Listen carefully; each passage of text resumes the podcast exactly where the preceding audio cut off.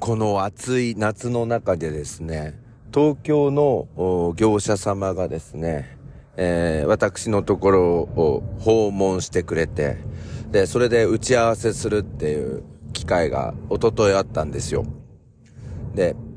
んと、時間がですね、えー、結構3時半頃からの打ち合わせだったんですけど、あの、3時半って暑いじゃないですか。なんか気温は2時過ぎがピークとかよく言われていますけど、今3時半とかでも35度とか余裕である中で、えー、2人の方が来たんですが、あの、東京のモードで、あの、タクシー乗り場のところにずっと立って待ってたんですけど、30分タクシー来やしねえみたいなことで、あの、連絡もらったんですよ。だからここは田舎ですから、あの、電話しないと来ないですよって言ったんですよね。で、結局その方々電話したんですが、タクシーが1台も配車できないっていうことで、えー、平日の3時半夏、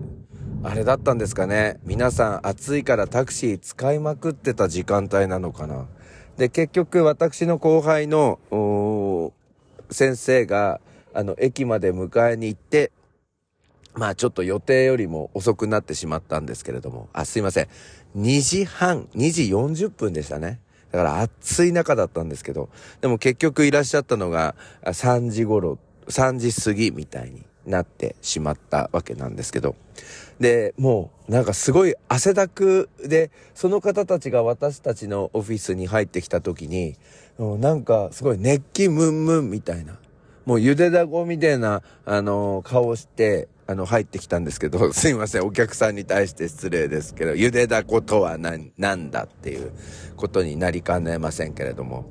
あの、まあまあ、あの、で、その時にね、あの、紙袋を渡してくれたんですよ。で、こちら、あの、クレープです。よろしくお願いします。って言われたから、うわー、こうやって気使ってくれる人たちなんだねと思って。あとは、その瞬間、さっき駅のタクシー乗り場のところで30分炎天下で待ってて、このクレープ大丈夫だ、なのかなって思った私はですね、すかさず、ありがとうございます、お気遣いいただいて、ちょっと冷蔵庫入れてきますって言ったらば、そのゆでだこみたいになってる方が、え？あの、クレープ、え、え？って言うんですよ。あの、クリップです、みたいな。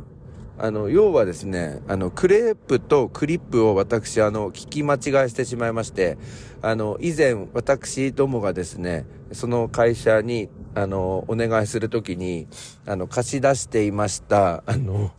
クリップ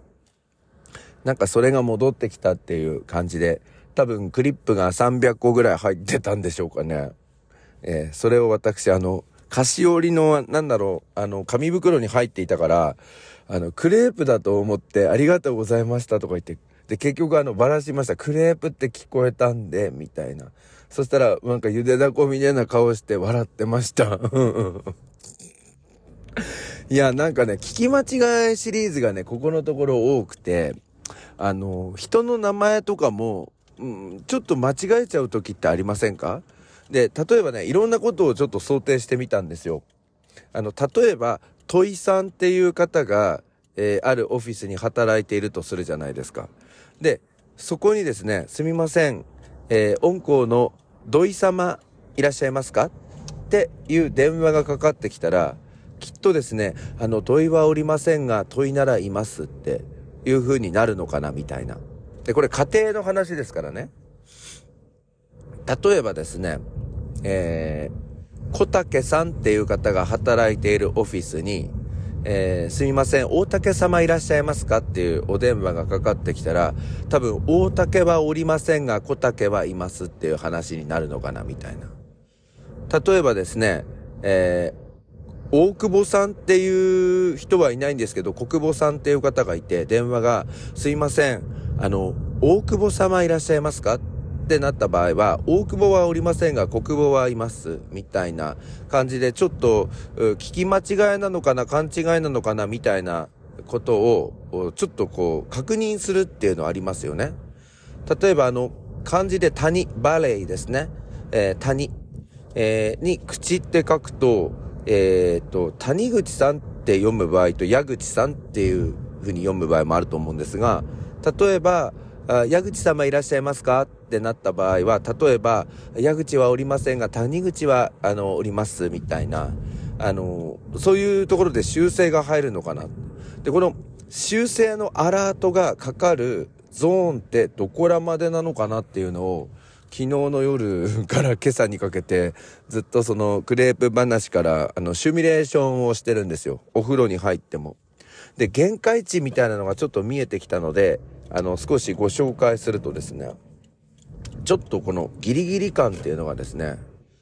例えば田中さんっていう方がオフィスにいて、田口さんいらっしゃいますかっていう電話があった場合は、多分人によって、あの、田口はおりませんって言うか、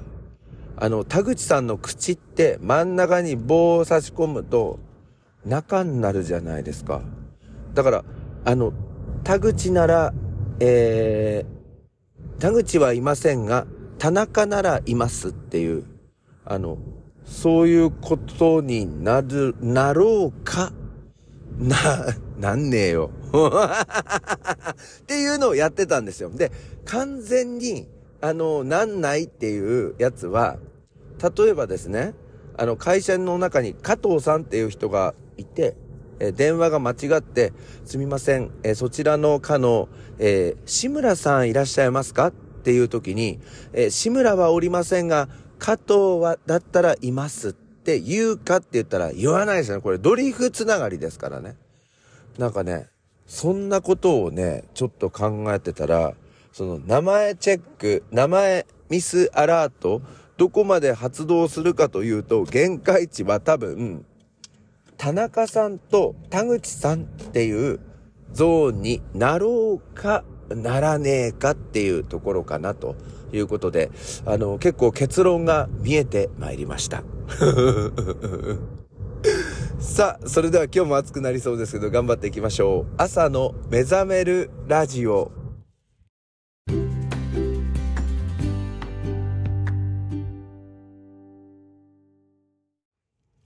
改めまして、おはようございます。朝の目覚めるラジオナビゲーターの101件です。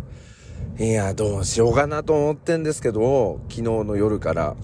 うーん、昨日ね、オーストラリアの旅というか、まあ、仕事で行くんですけども、旅の、あの、パッキングやってたんですよ、スーツケースに入れるやつ。で、まあ、この間から言ってるように、日本は真夏ですけれども、向こう、は真冬ということですが、まあ、ここのところ異常気象の影響があって、まあ、ちょっと週間予報とか見てますが、朝の最低気温が8度、最高気温は今週は25度ぐらいまで上がってるところもあるということで、まあ、真冬なんですけれども、あの、結構暖かい。ただ、まあ25度っていうのは、まあかなり暑いわけで、まあ大体21度、2度、3度あたりのところに行くから、まあちょっとただでさえその、あの、日本に、から出発するときは夏の格好なんだけど、向こうに着くと冬とか、向こう冬の格好で出てきて、まあ、夏の格好で戻るみたいなところなんで、なんか、この空港が、その南半球に行く場合とか、北半球に戻る場合って、すごいなんか皆さんへんてこな格好してるんですけど、まあ、それはあの、まあ、慣れてるので大丈夫なんですけど、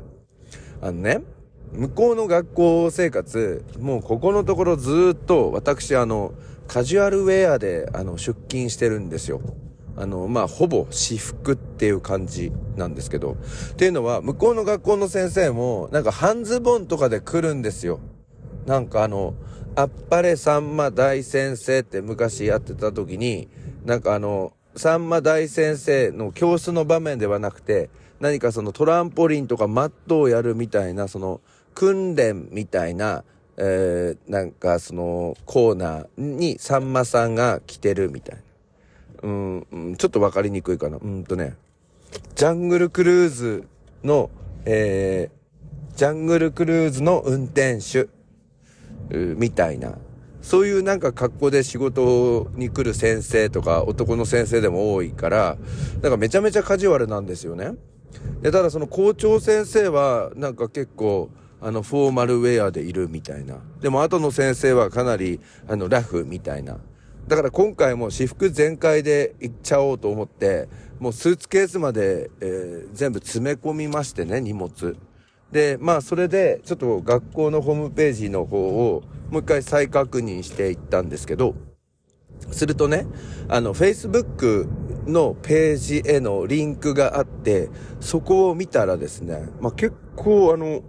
インターナショナルな学校でして、まあ日本の学校とかも受け入れているみたいな、あと日本語の授業もあるみたいな、あのことでね、まあちょっとワンチャンちょっと授業やらせてもらおうかななんてちょっとお願いしようかなとも思ってんですけど、それはちょっと置いときまして、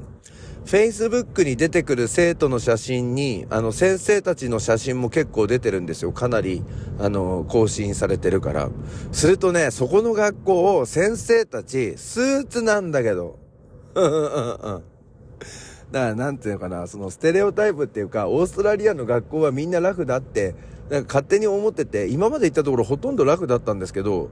こういうフォーマルな格好で先生たちがお仕事をしている学校が、いや、今回初めてになるんですけど、ありまして、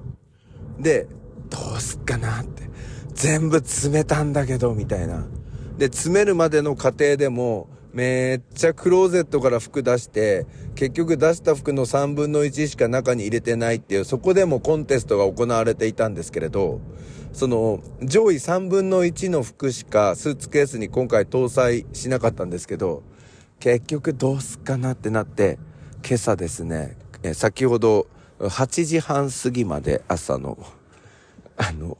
上位3分の1に、えノミネートされたあの服たちからですね、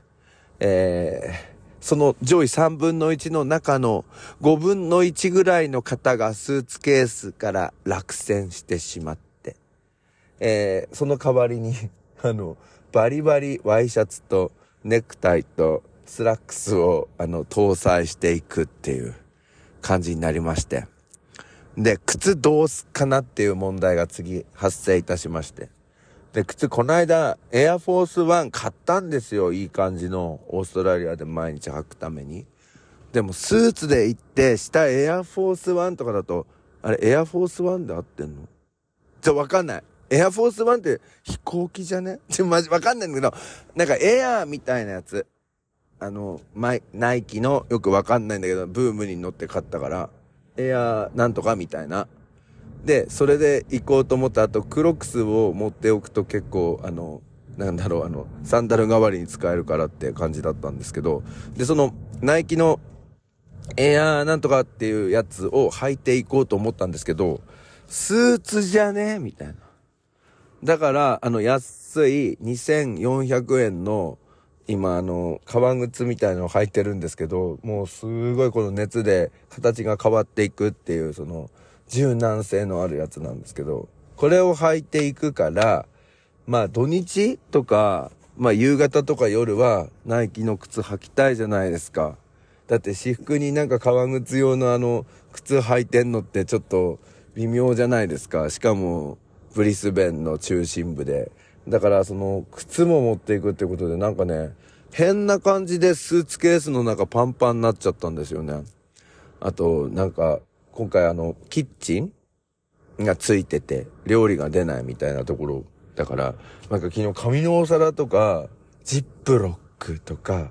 あの、サランラップ買いましたよ。なんかオーストラリアのね、なんかラップはね、なんかちょっとクオリティがね、なんかちょっと微妙だったんですよね、この間。だから日本でね、クレラップとサランラップが並んでいたんですけれども、ちょっと高めの20円高めの昨日サランラップを薬の青木で買ってまいりました。